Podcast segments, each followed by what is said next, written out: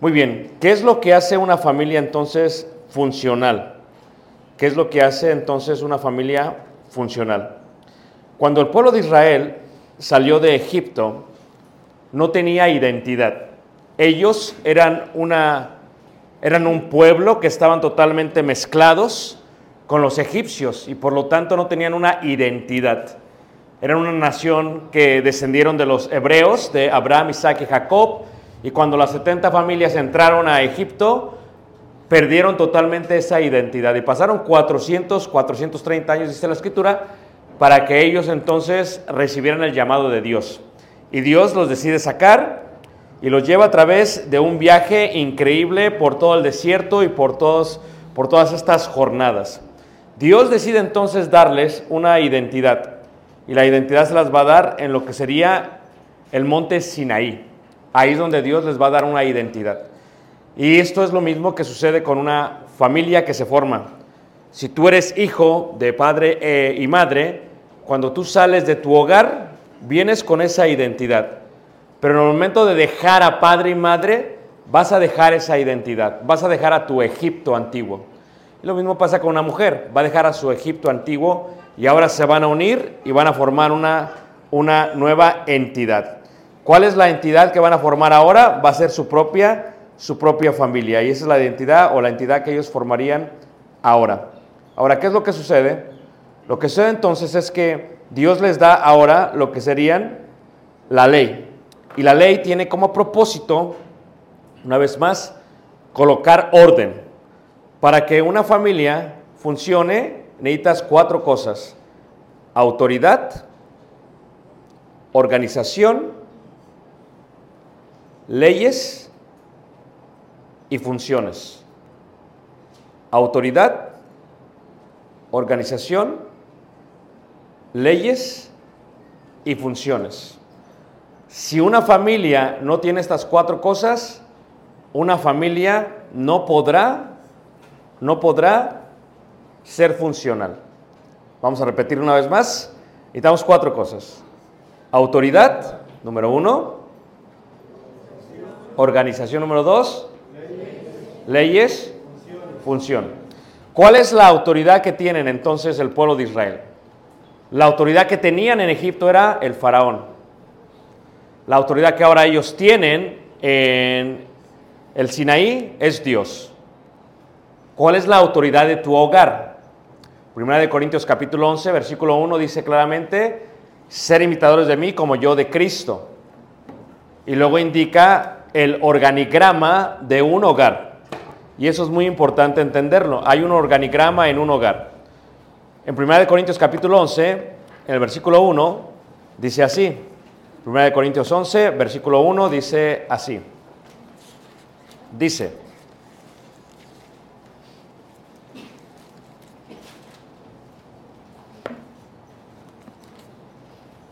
Sed imitadores de mí, como yo de Cristo.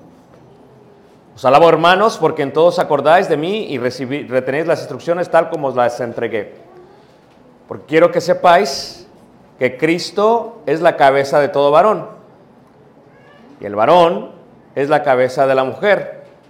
Y Dios es la cabeza de quién?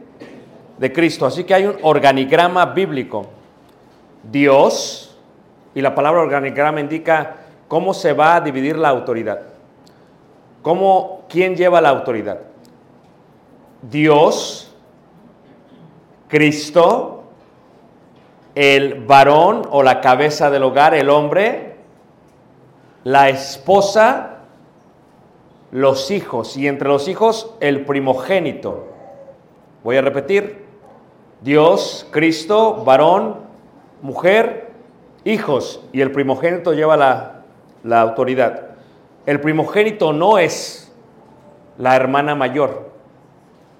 El primogénito es el primer hijo varón. Si tú tienes cuatro hijos y tienes la primera hija y la segunda hija y el tercero hijo, el tercero es el que tiene la autoridad. Porque desde pequeños le enseñas como varón que él tiene la autoridad. Y así es como se clasifica. Dios, Cristo, el hombre, la mujer, hijos, primogénito. Ahora, ¿para qué es la autoridad? La autoridad no es para abusar de ella. La autoridad es para ejercer una función en beneficio de todos. Número uno, lo que necesitas es autoridad. Número dos, lo que necesitas es organización. El pueblo se organizó. Esta tribu va acá, esta tribu va acá, esta tribu va acá. Se organizó. Está el tabernáculo de reunión y cuatro tribus aquí, tres tribus aquí, perdón, tres tribus acá, y tres tribus acá, tres tribus acá. Se organiza. Una tribu se va a dedicar solamente y exclusivamente para el servicio de Dios, del templo, del tabernáculo, la tribu de Leví. Y aún sus hijos, cuando muevan el tabernáculo, que se mueven dos o tres horas, todos ellos, Gersón, Merari, etcétera, van a separar las piezas y lo van a mover. Organización. Organización. Si eres desorganizado, tienes una familia disfuncional. Organización. Y la organización incluye cinco áreas. Una de ellas es la comunicación. La comunicación. Es importante la comunicación. Esto es, ¿quién tiene la autoridad en la casa? Dios. Si esta casa va a funcionar, el que tiene toda la autoridad es Dios. Y luego Jesús. Y luego yo como hombre, como papá, como cabeza del hogar. Y luego la mujer. Si yo estoy en la casa, el varón, el varón es el que decide. Si el varón está ausente, la mujer puede decidir. Si la decisión incluye más allá de su casa, tiene que asegurarse que tenga la aprobación del varón. La mujer no puede suplantar la autoridad varonil. Y lo mismo los hijos.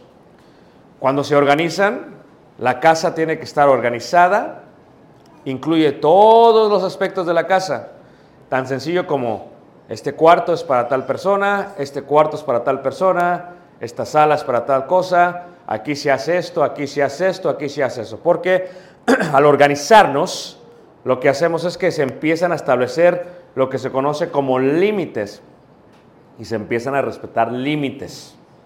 Se empiezan a estar, la mayoría de las familias son disfuncionales porque no hay límites, porque nunca se han creado límites y hay límites.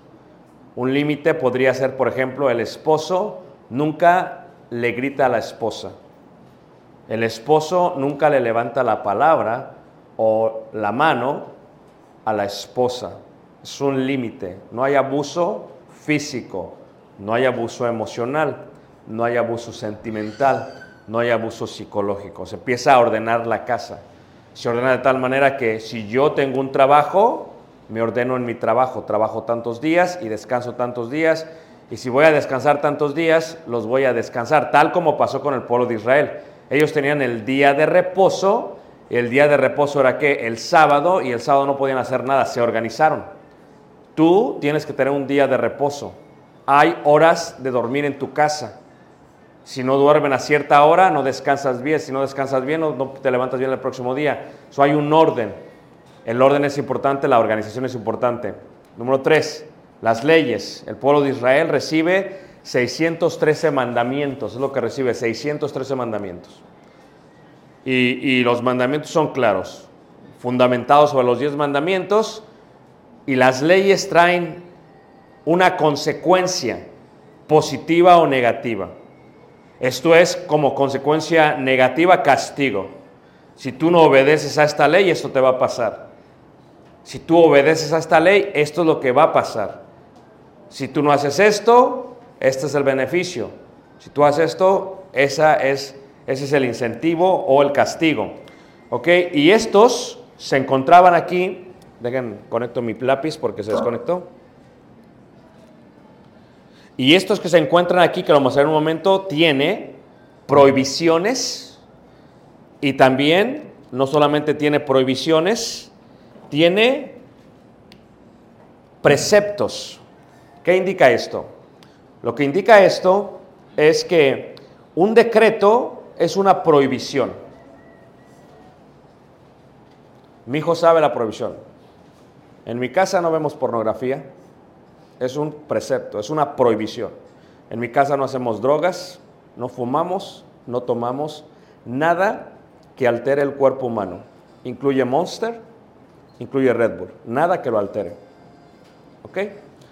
En este sentido, son prohibiciones. En esta casa no decimos groserías. En esta casa, si alguien se enoja, no sale corriendo de la casa. Son prohibiciones. Entonces, eso es parte de lo que serían las leyes. El pueblo de Israel tenía prohibiciones. Los diez mandamientos tenían siete decretos, siete preceptos, perdón. El precepto es lo que es una, el precepto es lo que una, es lo que es una qué? Prohibición. El precepto es no simplemente. No significa que no tendrás dioses ajenos. No te estoy preguntando si quieres o no, qué sientes o no, es una prohibición. Y en un hogar tiene que haber prohibiciones. Hay cosas que no hacemos en el hogar. ¿Ok? Es una prohibición, es un precepto. La ley también tenía lo que se conocía como decretos. ¿Qué es un decreto? Un decreto es algo, es una ley que no hace sentido a la mente humana, pero Dios te la está pidiendo que la hagas. Dios no pide que lo entiendas, pero que lo hagas.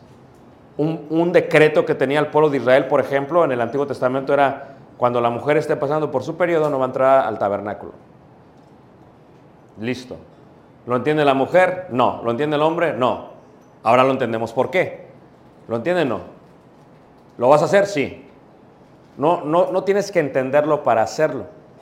Y cuando hay leyes en el hogar, es lo que vas a hacer. Hay cosas que tus hijos no van a entender, pero lo tienen que hacer. ¿Levanten la mano que me está entendiendo?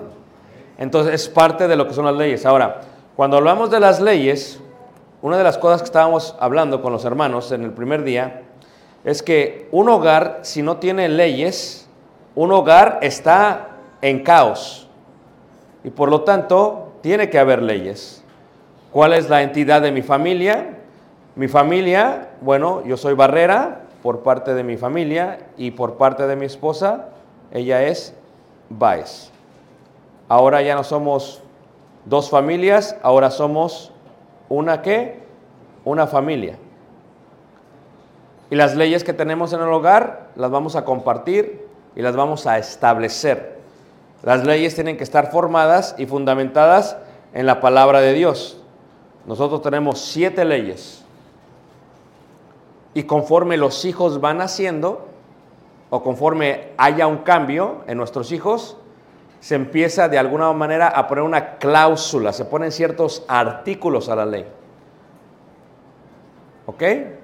Cuando mi hijo tenía cinco años, había leyes para él. Ahora que es un adolescente, se han hecho cláusulas. Se ha cambiado la ley, se ha alterado la ley porque hay un cambio dentro de la familia. Y por lo tanto, ¿quién es el que tiene la autoridad del hogar? Hermanos, Dios. Y luego, Jesús. Y luego, el varón. Muy bien. Entonces, si se va a hacer una ley, la ley está fundamentada dentro de la palabra de Dios. Ese es el fundamento porque Dios tiene la autoridad. Luego la vamos a aplicar en nuestro hogar. Durante los próximos dos meses, o sea que en marzo aproximadamente, si ustedes quieren tener, ¿quién quiere tener familias funcionales? Levante la mano. Ok. Vas a tomarte un tiempo como varón, con tu esposa y con tus hijos, y van a formar sus leyes.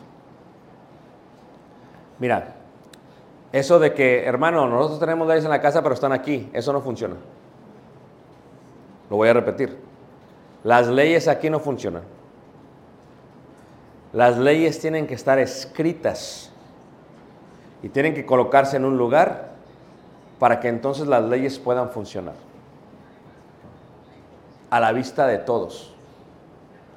Por ejemplo, una ley de tu familia o una ley de mi familia puede ser, por ejemplo, las leyes de las prioridades, le decía yo a los varones. La ley de las prioridades es que Dios tiene el primer lugar. Esa es la prioridad. Yo soy Jehová tu Dios. Él tiene la prioridad. Por lo tanto, hay cosas que nunca se alteran en mi hogar. El día del Señor es día del Señor. A mí no me importa cuánto gane yo en el trabajo, cuánto prospere mi negocio. Mi hijo lo sabe, mi esposa lo sabe. El día del Señor es exclusivamente para Dios. Esa es la prioridad. Pero también, si en la iglesia en la cual nos reunimos, y nosotros nos reunimos el lunes, el miércoles, el viernes y el sábado, y el domingo, no hay nada que altere esos servicios. Mi hijo tuvo karate, cinta negra, el día lunes y miércoles tenía entrenamiento y no iba. Mi hijo juega béisbol, juega básquetbol, sabe, y los entrenadores saben. Tú lo tienes todos los días, pero los días de servicio, primero es Dios. Entonces, eso es una ley que tenemos en casa. No se altera. Que de pronto se le cura a mi mamá llegar el miércoles o llegar el domingo, ahora es cristiana ella, hablo en el pasado. Mamá, Dios te guarde y te bendiga.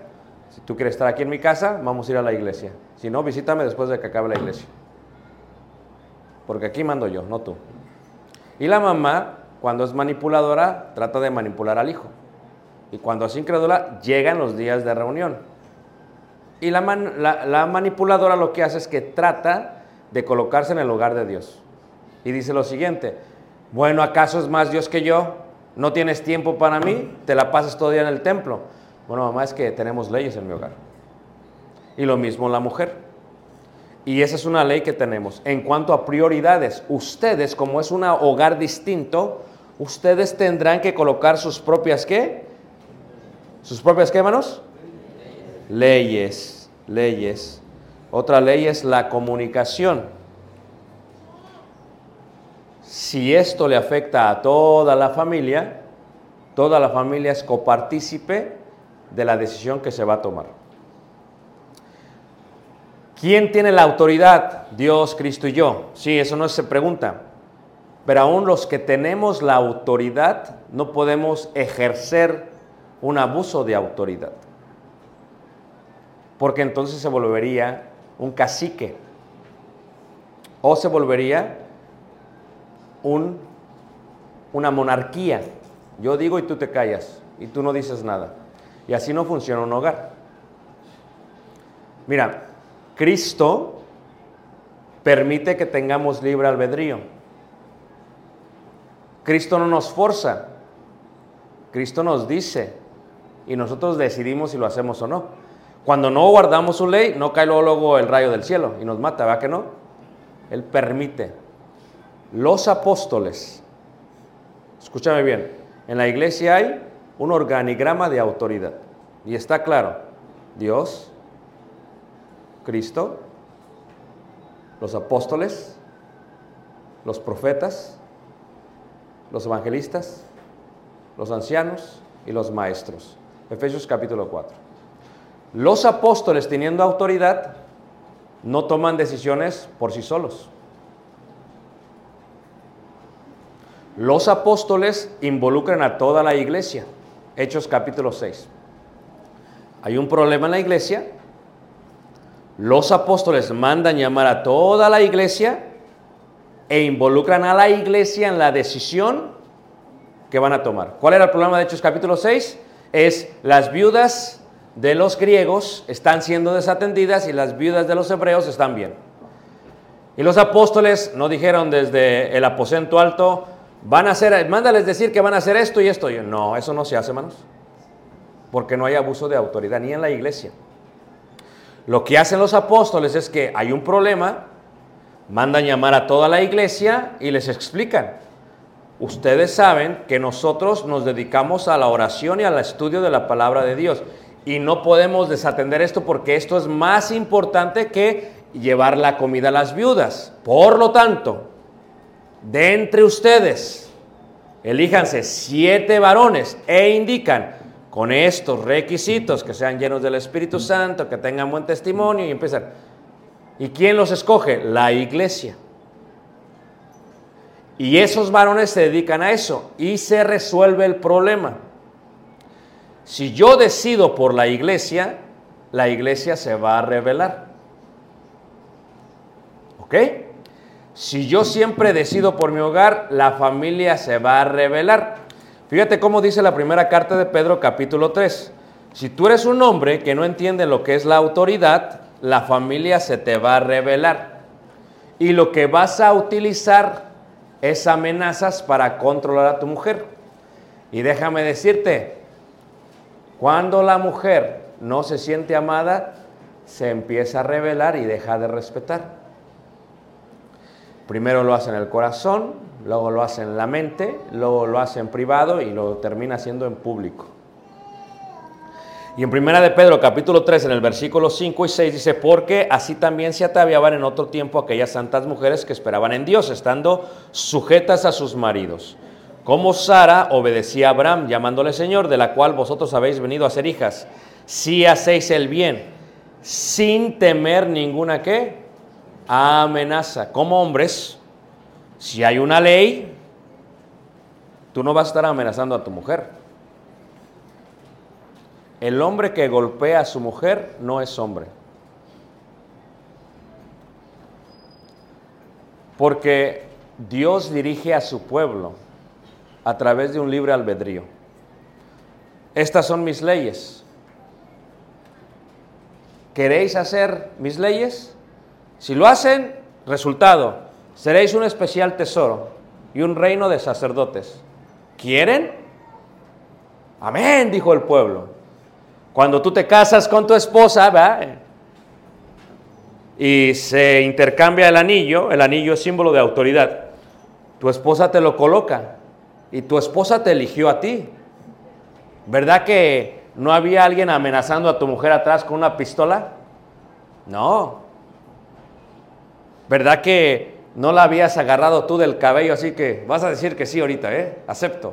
No, eso es amenaza. Eso es amenaza. No, libremente tu esposa te dio la autoridad. Pero no te la dio para que la agarres otra vez del cabello. Para que toda la vida le digas, si no haces esto, mira, cuando vengan los hermanos te callas la boca y vas a hacer lo que yo te digo, ¿ok? Y la, mano está temblando. Así no es la autoridad. La mujer es mujer virtuosa por su propia voluntad. Porque escucha lo que te voy a decir.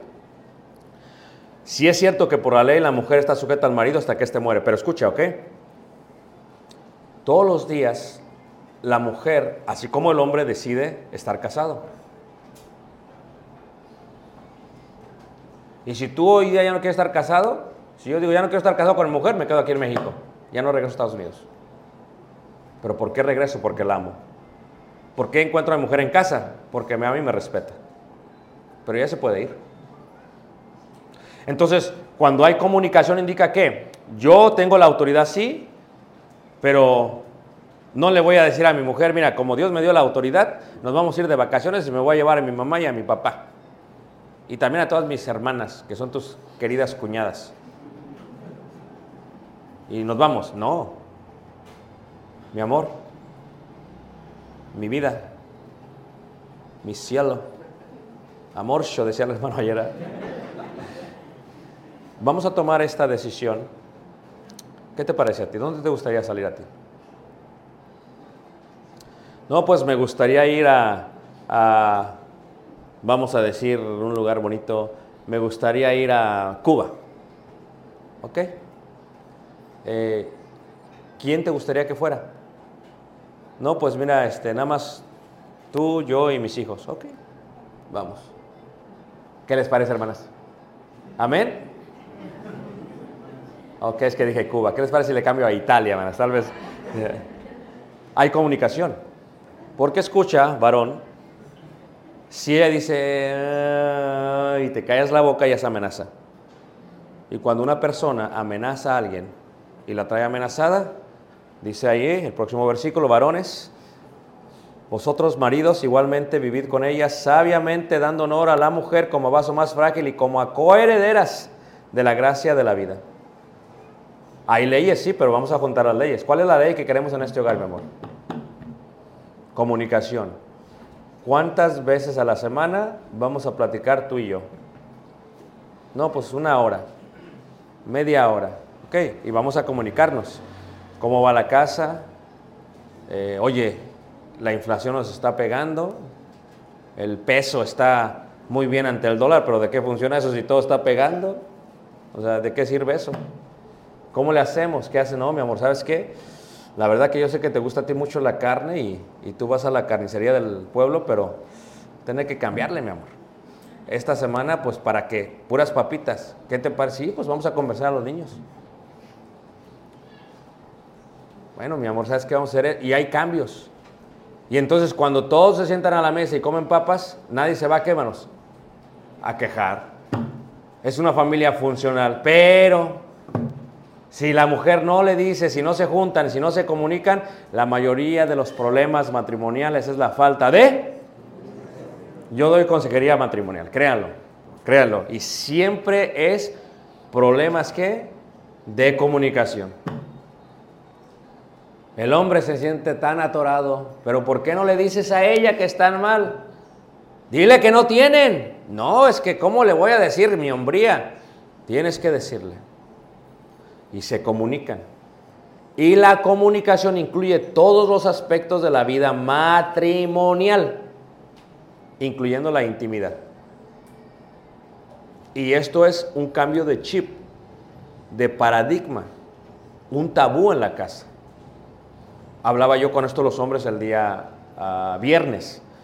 La comunicación es que es tanta la comunicación que cuando nosotros damos consejería matrimonial, les digo, mira, ábreme ahí en Cantar de Cantares y léeme en el capítulo 1. Y fíjate cómo dice la palabra de Dios, ¿eh? Y ahí en Cantar de Cantares, fíjate cómo dice ahí Cantar de Cantares, en el capítulo 1, yo le decía a los varones, el hombre es 80% visual. El hombre es 80% visual. La mujer es 80% sentimental, emocional. Y dice, Cantar de Cantares capítulo 1, en el versículo 5, Morena soy, oh hijas de Jerusalén, pero codiciable, como las tiendas de Cedar, como las cortinas de Salomón. Y cuando siempre le doy a los que se van a casar que lean Cantar de Cantares y cuando acaban dicen, hermano, no entendí qué, nada. Entonces les tengo que dar una clase de poesía hebrea y paralelismo hebreo para que lo entiendan. Pero como no tengo 20 horas para dárselas a ustedes, las voy a traducir lo más pronto posible. ¿Ok? La mujer es codiciable y sabe lo que le gusta al varón. La mujer es codiciable y aún otras mujeres, aunque ella es morena, aunque es negra, dice, morena soy. Y luego lo explica por qué es morena. Versículo 6, no reparéis en que soy morena porque el sol me miró. La mujer tiene una excelente autoestima de quién es ella.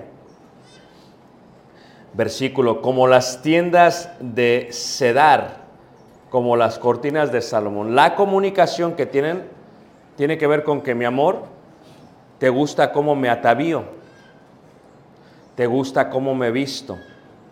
En la ciudad de Monterrey, eh, hace dos meses dimos, eh, damos nosotros lo que se llama eh, un taller de matrimonios y lo hacemos en diferentes ciudades del país. La próxima va a ser en Ciudad de México en octubre. Y solamente se pide que el matrimonio venga porque pues, se tienen que desplazar de los hijos para que se concentren uno al otro. Y, y di una clase enfocada totalmente, se llamó La llama sagrada, y hablaba de la intimidad y decía a los hermanos, es importante que la mujer sepa que es codiciable por el marido. El marido la amenaza, abusa de su autoridad y luego viene en la noche y quiere tener intimidad. No, así no funciona la vida, hermanos. Yo no sé quién les enseñó eso. Eso es violación. El marido tiene que buscar, y el libro de Cantar de Cantares es un libro que le explica al marido cómo debe de seguir, de perseguir, de amar a su mujer. Y la mujer se siente, la sulamita se siente bien, ¿por qué? Porque en la comunicación, que es una ley, la sulamita se siente bien. ¿Por qué? Porque aunque ella es negra, aunque es morena, el marido le está diciendo que es hermosa. Ella está diciendo, yo me estoy vistiendo con las tiendas de Sedar. Y yo me coloco con qué? Como las cortinas de Salomón. ¿Qué le está diciendo? Hay vestidos que al marido le gustan cómo le quedan a la sulamita. Y que en la parte visual el marido se siente atraído por su esposa. Y por lo tanto el marido está piropeando a la esposa. Y el marido está constantemente siendo romántico con la esposa Fíjate cómo dice ahí Cantares, capítulo 4, en el versículo 1. He aquí que tú eres hermosa, amiga mía, he aquí que tú eres hermosa, tus ojos entre tus guedejas como de paloma, tus cabellos como manada de cabras que se recuestan en las laderas de Galaad, tus dientes como manadas de ovejas trasquiladas. Y tú dices, ¿qué tipo de romanticismo es eso? Ah, que no hace sentido. Pero yo le decía a los hermanos, imagínate tú que venga tu esposo y te diga, oh aquí tú eres bella, negra, pero bella. A reafirmas la autoestima de ella, y esa es en la parte de la comunicación.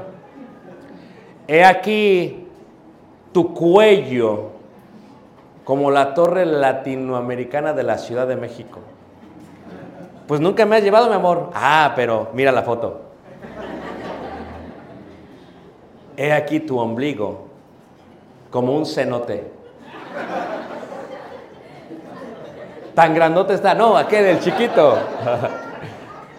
y entonces, en esta comunicación que es constantemente, imagínate tú que, que, todas las tardes o que una vez a la tarde, yo y mi esposa atendemos a hacer esto en el verano, salimos a caminar siempre y en la mañana eh, camino yo media hora todos los días y, y, cuando estamos juntos, que ella no trabaja porque es maestra, en la mañana vamos caminando y cuando vamos caminando a veces se queda Caleb, a veces nos llevamos a Caleb y vamos platicando y cómo estás, cómo te sientes y, y es esa parte de que estás preparando, estás preparando y, y, esa parte que durante el día estás preparando, esa es parte de la comunicación. Si esa es una ley en el matrimonio, va a ser funcional va a ser funcional. Porque fíjate, cómo sigue diciendo, y se abre un poquito más, versículo 3, dice, tus labios como hilo de grana, y tu habla hermosa, tus mejillas como cachos de granada detrás de tu velo.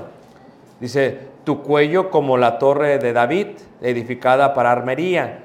Mil escudos están colgados de ella, todos escudos de valientes. ¿Qué es lo que tiene? Eh, eh, un collar. ¿Y con qué lo compara? Con cosas como de guerra. Y como el hombre tiene adrenalina y le gustan las películas de acción, ¿y qué le está diciendo? Es para él excitante mirar esto como si fuera guerra. es excitante para el hombre. Eso es lo que tiene. ¿Y qué pasa a través de todo esto? Síguele leyendo hasta el capítulo 8, les decía a los hermanos, 8, versículo 13, 8, 13, fíjate, eh, el rey Salomón dura ocho capítulos teniendo una excelente comunicación, que debe ser una ley, una ley entre el hombre y la mujer, platicar. Ustedes deben de aprender a platicar de ustedes. Si cuando tú te comunicas tiene que ver con tu negocio, tiene que ver con tus hijos, tiene que ver con tus problemas. No, no, no, no, no. Ustedes se comunican una vez a la semana para hablar de ustedes. Para hablar de ustedes.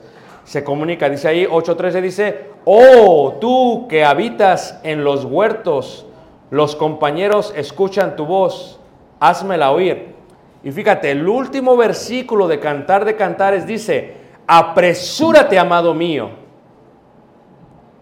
Porque en la antigüedad, cuando tenían intimidad física, los esposos, estos son, estos son costumbres semitas, el esposo le pedía permiso a la mujer.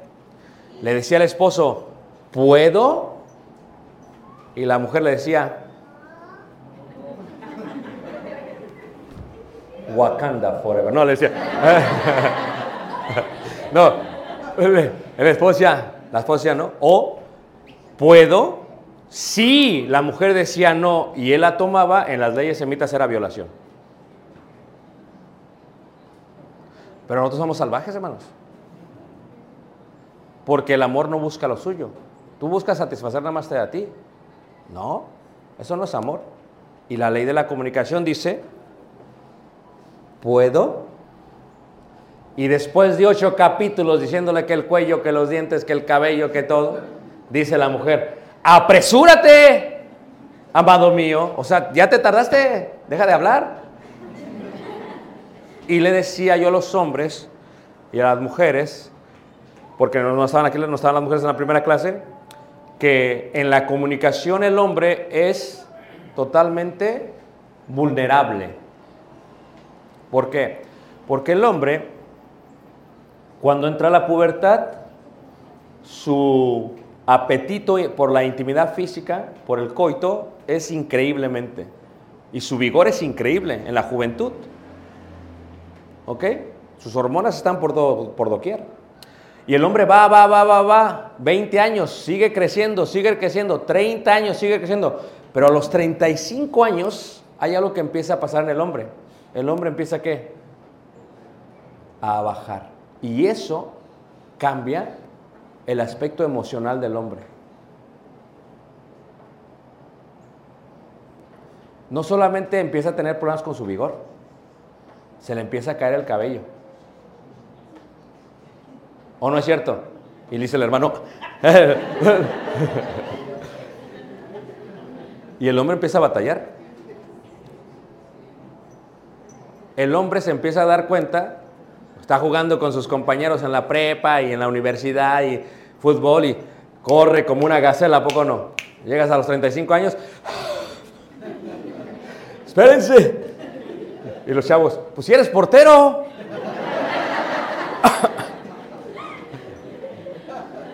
¿Sí ves?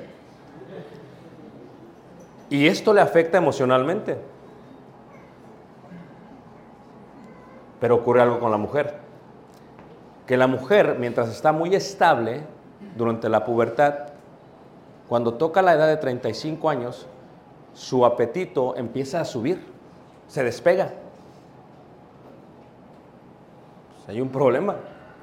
El de tu esposo se cayó y el tuyo subió. ¿Cómo le hiciste? Es un problema. Pero si no hay comunicación, si no hay comunicación, que es una ley en el hogar, ¿cómo le vas a hacer? Porque como hombre y como mujer, debes decir, como hombre, me gusta esta cortina de Salomón. Esta no me gusta, mi amor. Eso es lo que está pasando, una excelente comunicación entre la sulamita y el amado. Es una excelente comunicación. Pero ¿qué pasa si no se comunican? No, no hablan de eso. A mí no me gusta que hablen de eso. ¿Y qué pasa cuando esto se vuelve todavía más raro? Cuando los jóvenes, cuando tus hijos llegan a la juventud y a la pubertad y tienen estas preguntas, tienes que hablar claramente porque la educación viene de parte de los padres. a los hijos. Si no los educas tú en la parte íntima, los van a educar los amigos. Y déjame decirte que la educación de afuera no es lo mismo que si lo educas tú. ¿No es cierto? Y lo mismo las doncellas. Y esa ley de comunicación permite hacer eso. Permite comunicarse entre el hombre y la mujer. Decirle al hombre o la mujer al hombre, ¿sabes qué? Mi amor, realmente me he sentido un poquito mal. Y decirle al hombre, ¿sabes qué, mi amor? Pues yo me siento mal. Porque el amor no tiene solamente que ver con, el, con la intimidad física. El amor está conectado a la- al aspecto emocional, al aspecto sí, eh, psicológico, mental, al aspecto sentimental, al aspecto físico, pero no solamente es físico. De tal manera que cuando el matrimonio crezca y lleguen a los 50 y a los 60 y a los 70, no necesiten de esa parte para seguir siendo felices. Pero si nunca hablas de eso, pues entonces, si la Biblia habla de eso y tú no lo hablas, pues hay un problema. ¿O no es cierto? Es un problema. Pero la comunicación tiene como propósito eso. ¿Y qué pasa? Ustedes en los próximos dos meses van a estar haciendo sus leyes. No voy a regresar yo, porque eso ya es algo que tienen que hacer. Y sus leyes van a incluir responsabilidades. Tengo que actualizar esto porque esto se hizo en el 2012, ¿ok? Mi, mi persona, mi esposa y mi hijo. ¿Y cuáles son las responsabilidades de Caleb cuando tenía cuatro años? Obedecer, ordenar sus juguetes, la ropa propia. O sea, mi esposa no lo estaba cambiando. O sea, ¿cómo es posible que el niño llegue a los 10 años y la mujer todavía lo está cambiando? ¿Qué estás haciendo? La tienen 15 años, le estás tendiendo la cama. ¿Qué estás haciendo? El niño es muy capaz de tenderse su cama a los 4 o 5 años. Lo que pasa es que no le enseñas porque quieres que dependa siempre de ti. ¿Ok? ¿Y luego qué? Ayudar a limpiar. Dormir cinco días solo y dos con papás, porque para sacarlo de la cama tuvimos que hacer leyes. Ya estaba Caleb. Cinco días solo y dos con tus papás. Ok, papi. Son leyes con responsabilidades, ¿verdad? En el caso mío, es mi trabajo. Yo tengo como suprema responsable el ministerio, la administración del hogar, el mantenimiento del hogar. Está ordenado. mi esposa, su automóvil, eh, tiene 22 años y todavía corre muy bien. Pero cada tres meses su cambio de aceite y su cambio de su afinación y sus llantas y su alineación y su rotación. ¿Por qué? Porque como les decía a los hermanos ayer, el mantenimiento tiene que ver para la función de algo. Pero esa es mi responsabilidad, nos estamos organizando y damos leyes. Esto es, si el carro se descompone, ¿quién lo va a hacer? En mi casa, hermanos. ¿Quién lo va a hacer? Caleb. ¿Quién lo va a hacer? Y a veces en los hogares cristianos tenemos familias disfuncionales porque no hay leyes y luego dicen, se descompuso esto, ¿quién lo va a hacer? Y, pues, normalmente lo hace mi papá. No, es que normalmente no. E- Eso no es una ley. Las leyes no pueden estar en la mente, tienen que estar escritas. ¿O a poco la República Mexicana cuando tienen un problema de la Constitución dicen, a ver, ¿se acuerdan de lo que dijo Costilla? ¿Tú te acuerdas? Porque ya se me olvidó. ¿Qué hicieron? ¿Qué hicieron, hermanos? Los escribieron.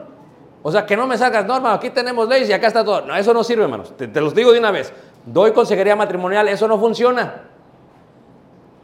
Mira,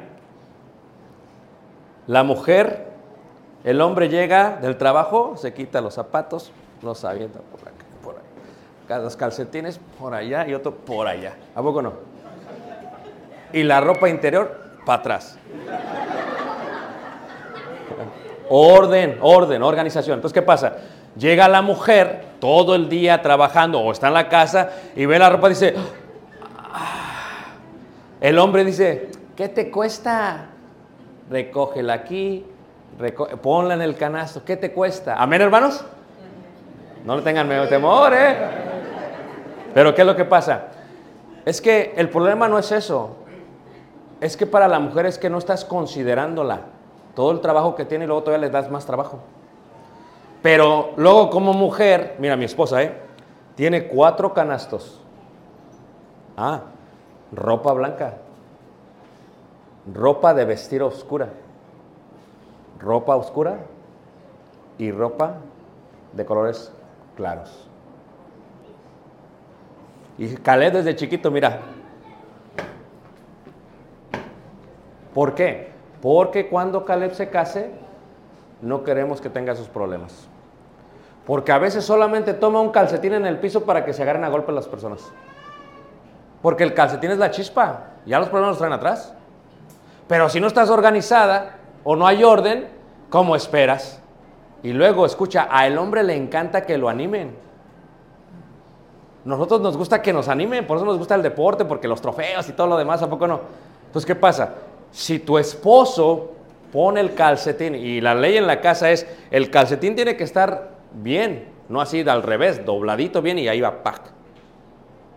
Entonces, cuando mi mujer lo ve o cuando tú lo veas, dice, mi amor, buen trabajo. Y el esposo dice, ¿de qué? Pues mira. Y yo, porque qué el hombre ya la próxima vez lo vuelve qué? Porque está esperando buen trabajo. Comunicación. Entonces, pero también tenemos la comida. El martes y el jueves yo cocino. Porque mi esposa es maestra, ya trabaja. Y lavar los platos, domingo, lunes, miércoles, viernes. Está siendo específico. Yo los lavo. Ya lo sabe. Ahorita yo les doy de desayunar a ella. Le preparo su ensalada para que se vaya, su licuado, su jugo verde en la mañana. A Cario le preparo. Esto es algo que ya es ley. No es como que nos levantamos a ver quién va a cocinar hoy. No, ¿qué día es hoy tal? Ya sabemos a quién le toca. Y eso es un orden que se va ampliando para mejorar en el hogar. Ah, responsabilidades. Si tus niños están chiquitos, así era, tan chiquitos, les vas enseñando, mira, en la iglesia vamos a adorar a Dios, ¿ok? No vamos a que estés gritando. "Ah, la, la". No, no es un pista de carrera de caballos para que estés corriendo. Ni tú eres caballo, ni la iglesia es una pista, ¿me entiendes? No vamos a comer. Ah, en la iglesia en la cual yo sirvo ya sabe toda la iglesia. Aquí no le vienen a dar de comer a los hijos. Ya lo sabe la iglesia, eso es ley. Venimos a adorar a Dios. Porque la mamá, llega y le da ahí sus papitas y el niño está, pues si no cine. ¿O no es cierto? ¿O está la hermana? Tampoco. ¿Qué respeto? ¿O no es cierto, hermanos? Y luego dejan morenar todo el piso. No, no, no, hay que ser claros. Entonces al niño le dices, hasta al bebé le dices, te voy a dar de tomar antes del servicio para que llegues y te duermas. Pero ya cuando crece, ya. Ya sabemos. Para nosotros, llegar a la iglesia no llegamos a las nueve y media cuando empieza el servicio. Nuestra llegada es a las 8.50, 40 minutos antes del servicio. Así es la ley. A mí no me gusta estar corriendo, menos. Esa es la ley. Entonces, das responsabilidades, pero ¿qué es lo bueno de las responsabilidades? Tiene que haber también que incentivos. ¿Qué dice el incentivo? Si, si Caleb ya sabe, si, dice Caleb, digo Caleb, mira Caleb, si tú sacas buenos grados, para empezar, cada primer día de la semana yo te voy a dar una cantidad conforme a tu edad. Y tú te vas a ir organizando, administrando. ¿Quieres comprar algo? Vaya juntando. Lo que le estoy enseñando a él es, cuando él tenga su casa, va a recibir su salario y tiene que programarse. ¿Me entiendes? Lo estoy haciendo desde pequeño. Muy bien. Pero si sacas buenas calificaciones, esta es mi casa, por cada 10 que saques, allá sonás, esto, esto y esto. Y por cada trimestre que tengas buena conducta, sin ningún problema, tú me vas a pedir un regalo grande sin problema. Y a fin de año un regalo grande sin problema. Y dice Caleb, ok, entonces, si Caleb no obedece, no recibe, recibe un castigo. Pero si obedece y hace lo que se le pide, recibe un incentivo. Y esto es una de las más grandes bendiciones que una persona puede tener, ¿o no? Porque de esta manera, ¿qué le gusta a Caleb? A Caleb le gusta esto, a Caleb le gusta esto, le damos esto. Y tienes una familia funcional. Lo mismo a mi esposa. ¿Listas, hermanas? Llega el aguinaldo. ¿Amén, hermanas? ¿Amén, hermanas? Ah, sí, amén, y hace rato. Y entonces dices, ok, mi amor, mira, yo te voy a dar para el mandado tanto, pero del aguinaldo, aunque yo tengo toda la autoridad, te voy a dar dos terceras partes de mi aguinaldo. ¿Cómo la ves? Pero, siempre hay un pero, ¿o no? Una tercera parte la vamos a usar para esto. Y la otra tercera parte para lo que usted quiera gastar. ¿Amén, hermanas? Ay, sí, amén. Porque si es una mujer virtuosa, va a utilizar las cosas para el bienestar. Y ese es un incentivo. Nosotros viajamos mucho más, viajamos mucho. Y cada que viajamos, ya Caleb sabe, mi esposa sabe, le doy su dinerito a mi esposa, su dinerito a Caleb para que se gaste. Pero no van a estar pagando por la comida, no van a estar pagando por el hotel, no van a estar, imagínate que les dé y que les se los pida, pues no, ¿qué, qué, qué incentivo es ese? Yo pago por todo y eso es para lo que tú quieras, está mi esposa, eh, ¿puedo llevar esto a mis hermanas? Eh, ¿Puedo hacer? Pues tú. Amén, hermanas. Usted decida. Va a estar la mujer motivada, hermanos, pero si me la amenazas, no, no, no te comunicas con ella y luego no recibe incentivos, pues luego te preguntas por qué la mujer está todo el día en la casa ¿cómo? Pues está enojada. Ya ni se peina, dice, ¿para qué me peino? No hay ningún incentivo, dice. Las leyes traen, lo que hizo el pueblo de Israel con Dios, lo que hizo Dios es que les dio leyes. Y las leyes tenían eso. Y entonces lo que puedes ver aquí en la responsabilidad es la función de cada uno de ellos. Yo nunca he lavado la ropa en casa. Las maletas yo nunca la hago. Digo, le voy a estar tantos días predicando, ta, ta, ta, y ella se encarga de todo. Yo no toco, ella sabe. Entonces, es una, la manera que funcionamos nosotros. ¿Ah? Eh, si algo no está listo, ya sabemos de quién era la función, ya sabemos cuál es la ley, si no, ya sabemos cuál es el castigo. Pero yo, cuando pongo las leyes con mi familia, yo soy el primero que me tengo que sujetar a esas leyes. Yo. Porque si no tenemos un cacique, hermanos. Le dice a los hijos, miren hijos, la ley quedamos de acuerdo que solamente van a usar el celular una hora durante los días de escuela. Amén. Amén. Ok. Entonces, una hora. Y antes de las nueve de la noche. Y después de hacer su tarea. Amén. Amén. Ok. Pero si tú les das una ley, la gente quiere que les enseñes con tu quémanos. Pero si tú estás todo el día así, mira, porque ya no ya necesitas lentes, ¿va? Pues no.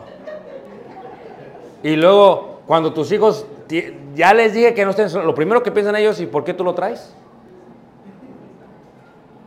Dijo Dios, sed santo porque yo soy qué. O sea, se da el ejemplo.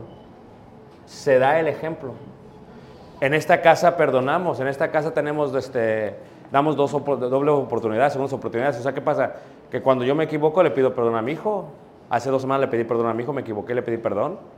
Me dijo, ¿sabes qué? Discúlpame, no, no estuvo bien lo que te dije, me enojé, mira, y, y le pedí perdón. Eh, somos una familia que perdona, que, que- que continuamos, que le echamos ganas. Pero hay leyes, ya él sabe. No vas a traer una incrédula a la casa, no te vas a casar con incrédula, no- ni que sea prima, por favor.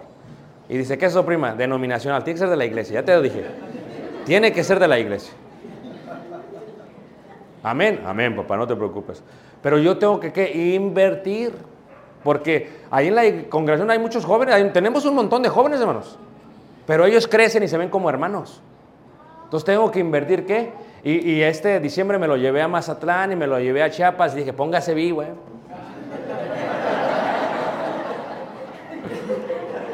Para orar, hermanos, para orar. Entonces, ¿qué? Hay que invertir. Y él me dijo, papi, yo quiero ir contigo, vamos, hay que invertir. ¿Qué hizo Abraham con su hijo Isaac? Mandó al siervo y bien lejos hasta Padam Aram dice, veme traer una desde el pueblo, ve hasta allá porque hay muchas hijas de Dios. Dice el, el joven, es que no hay nada aquí hermano, pues sal. Y el papá, pues es que no hay nada, invierta. Así como le mete al carro, como le mete a la casa, como le mete al negocio, como le mete a la ropa, invierta en sus hijos. Estás invirtiendo en la próxima madre de tus nietos. Y que sea una mujer virtuosa, ¿a poco no? Tú vas y ves a la muchachita ahí bien activa, dices, ay, esta muchachita, dices, "Órale, buena nuera sería, buena nuera, ¿a poco no? Y bien dedicada a las cosas de Dios y bien movida y todo. Y yo siempre digo, ¿cuánto por la dote? Y dice, o sea, ¿cuánto va a costar este? Y dice, una caja de bubulubus, una caja de... ¿Me entiendes? O sea, e- e- es el tipo de incentivo que tienen, es el tipo de incentivo que tienen. Eh, somos conscientes, los que somos ministros, los que nos dedicamos a esto, yo siempre salgo a predicar y cuando me llevo a mi familia siempre me quedo un día más o dos días y siempre hacemos una actividad familiar. ¿Por qué? Porque yo no quiero que mi hijo, la iglesia es nuestra vida, él está todo el tiempo en la iglesia, hermanos. Pero yo quiero que él también vea que la iglesia se puede disfrutar y que lo que yo trabajo se puede, lo pueda disfrutar. O sea, no creo que se le haga pesado. Y, eso es algo que tú tienes que, visualizar. La iglesia no es gravosa, pero los hijos tienen que irlo asimilando. Tú ya lo entiendes, pero ellos lo tienen que ir asimilando.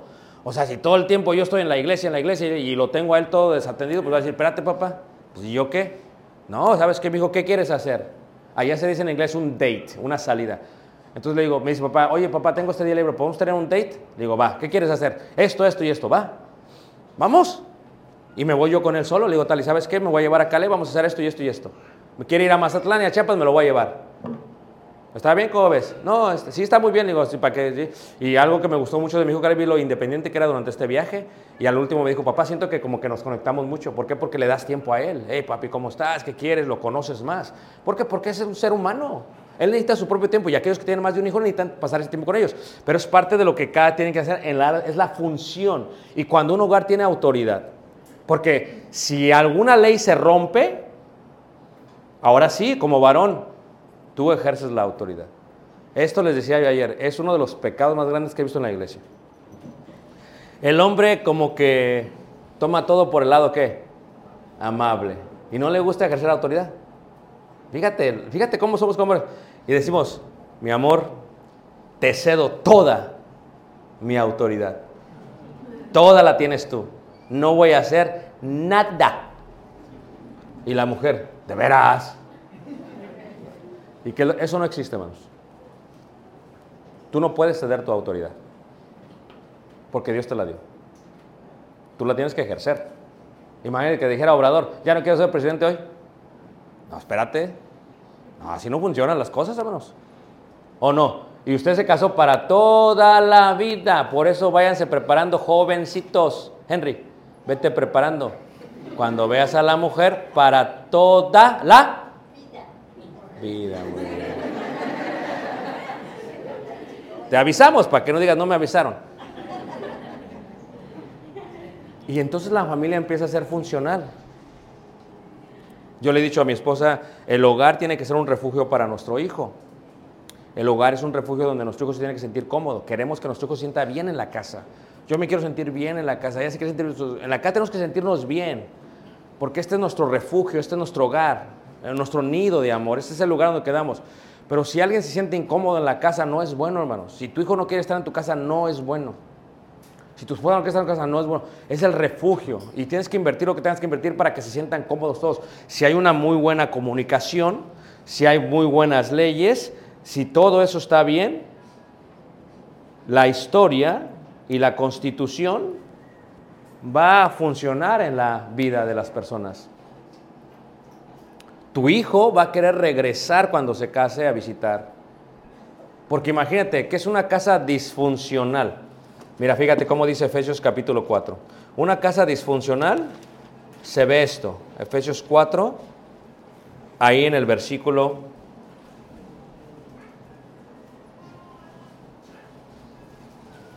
31. Fíjate.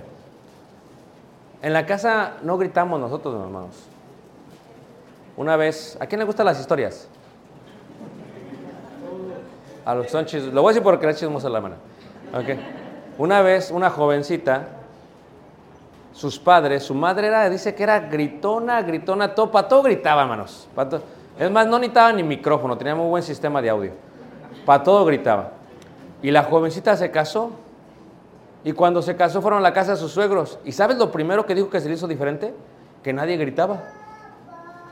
Dijo, hermanos, que allí en la casa nadie gritaba. Dije, ¿cómo? Dice, es que mi mamá se la pasaba todo el día gritando. Todo el día gritando. Y dice 4.31, quítese de vosotros toda amargura. Pero fíjate, si el hombre es áspero, es rudo, eh, abusa de su autoridad, no le da parte de las, de las ganancias que tiene, la mujer se va a amargar. La mujer se va a amargar. Fíjate cómo es el limón. El limón lo partes, pero te salpica, ¿a poco no? ¿Y te arde o no te arde, hermano? Por eso lo haces como lo hacen los griegos. Cuando parten el limón, le ponen una pequeña red y lo parten y nada salpica. Es con mucha delicadeza y cuidado. El limón, si lo avientas a la limonada y si lo dejas mucho tiempo ahí, te va a amargar la limonada. ¿O no es cierto? La mujer necesita limonada fresca todos los días. Porque si le dejas el limón por tres o cuatro semanas, se le va a amargar la vida. Y si tú nada más le dijiste te amo el día que se casaron, nada más le dices te quiero en la noche cuando te quieres acercar a ella, pues la mujer se va a amargar. Si ve que recibes el aguinaldo y ahí sacas tu moto porque estás pasando por la fiebre de los 40, pues ¿qué está pasando aquí? ¿O no es cierto, hermanos? Tú sí te compras todo y no me das nada a mí. Entonces, quítese toda amargura, enojo, ira, gritería. Tú como mujer, uno, un hogar disfuncional, ¿qué es? La mujer, levántate, levántate, vamos a llegar tarde. Pero la ley es que nos levantamos a tal hora, ¿quién tiende la cama? ¿Quién arregla? ¿Quién escoge? Ya eso está en la ley. La mayoría de los problemas son porque no hay leyes y porque no se ejercitan. Dicen que cuando dos seres humanos se gritan es porque su corazón está muy alejado uno del otro. Aquí no tenemos que gritar. Nos comunicamos bien, yo te entiendo. O sea, ¿cuál es el problema? Veo que estás molesto, Caleb. Veo que estás molesta. ¿Cuál es el problema? Este es el problema, este es el problema. ¿Qué? Vamos a hablarlo. Somos seres humanos, ¿o no, hermanos? Y también tenemos cómo resolver conflictos. Eso lo veremos en la lección de la tarde.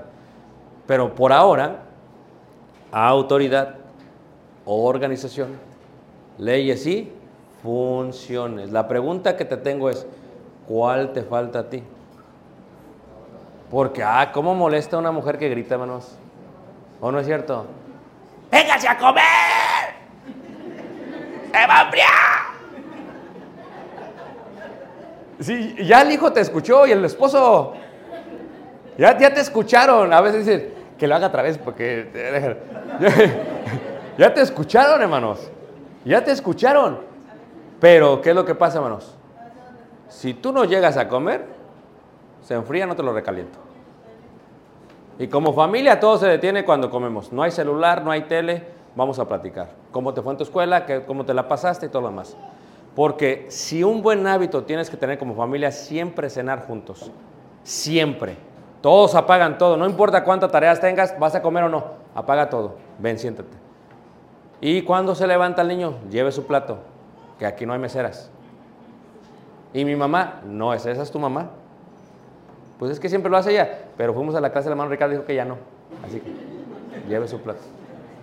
Porque uno les tiene que enseñar a los hijos a ser independientes. Imagínate un hombre más cuando se case.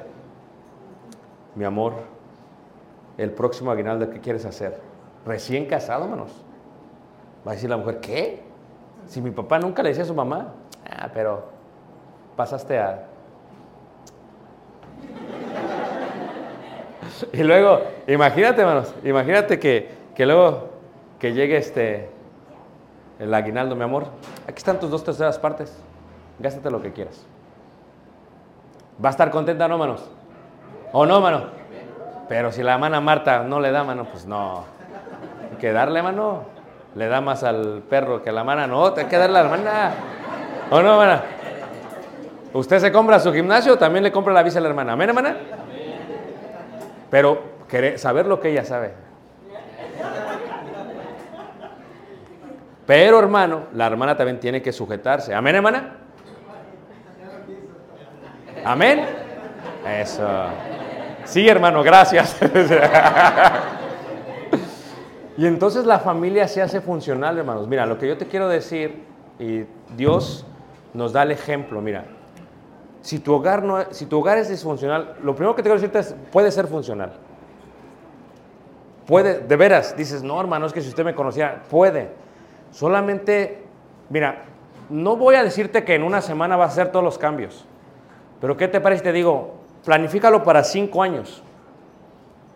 Y di, en cinco años voy a hacer mi familia funcional. Y lo va haciendo gradualmente. Porque tiene que ser gradualmente una transformación. Entonces, ¿qué pasa? Este año vamos a trabajar con esto. Este año, porque si ya tienes malos hábitos, es más difícil quitar un mal hábito, hermanos. Es bien difícil, quitar un mal hábito.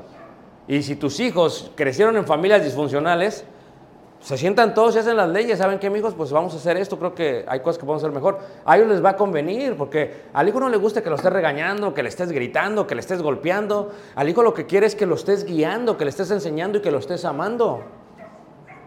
Imagínate el esposo bien contento. ¿Qué pasó? Las cortinas de Salomón. ¿Cómo te fue? La vida es hermosa. No lo puedo creer. Y esto no era así hace cinco años, pero es posible. Oren, pónganlo en manos de Dios y esto es posible, hermanos. En la tarde, después de que acabemos la comida, continuaremos con el seminario. Pero yo lo que, lo que les quiero decir una vez más es que es posible llegar a tener una familia funcional. Esto es posible, es, es posible que esto suceda. Cuesta trabajo, sí, pero todo esto es posible. Puedes quitar esto y hacerla funcional. Pero requiere de esfuerzo. Tú tienes que esforzarte. Tú tienes que esforzarte.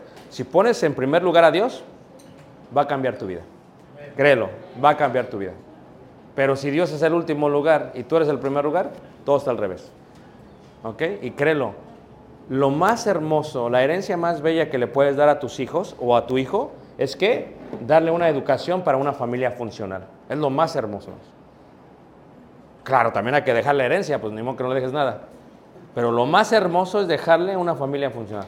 Que un varón sepa cómo tratar a una mujer, que un varón sepa cómo escuchar a una mujer, y que un varón sepa cómo amar a una mujer. Y esa educación se la das tú, no con sermones, con ejemplos.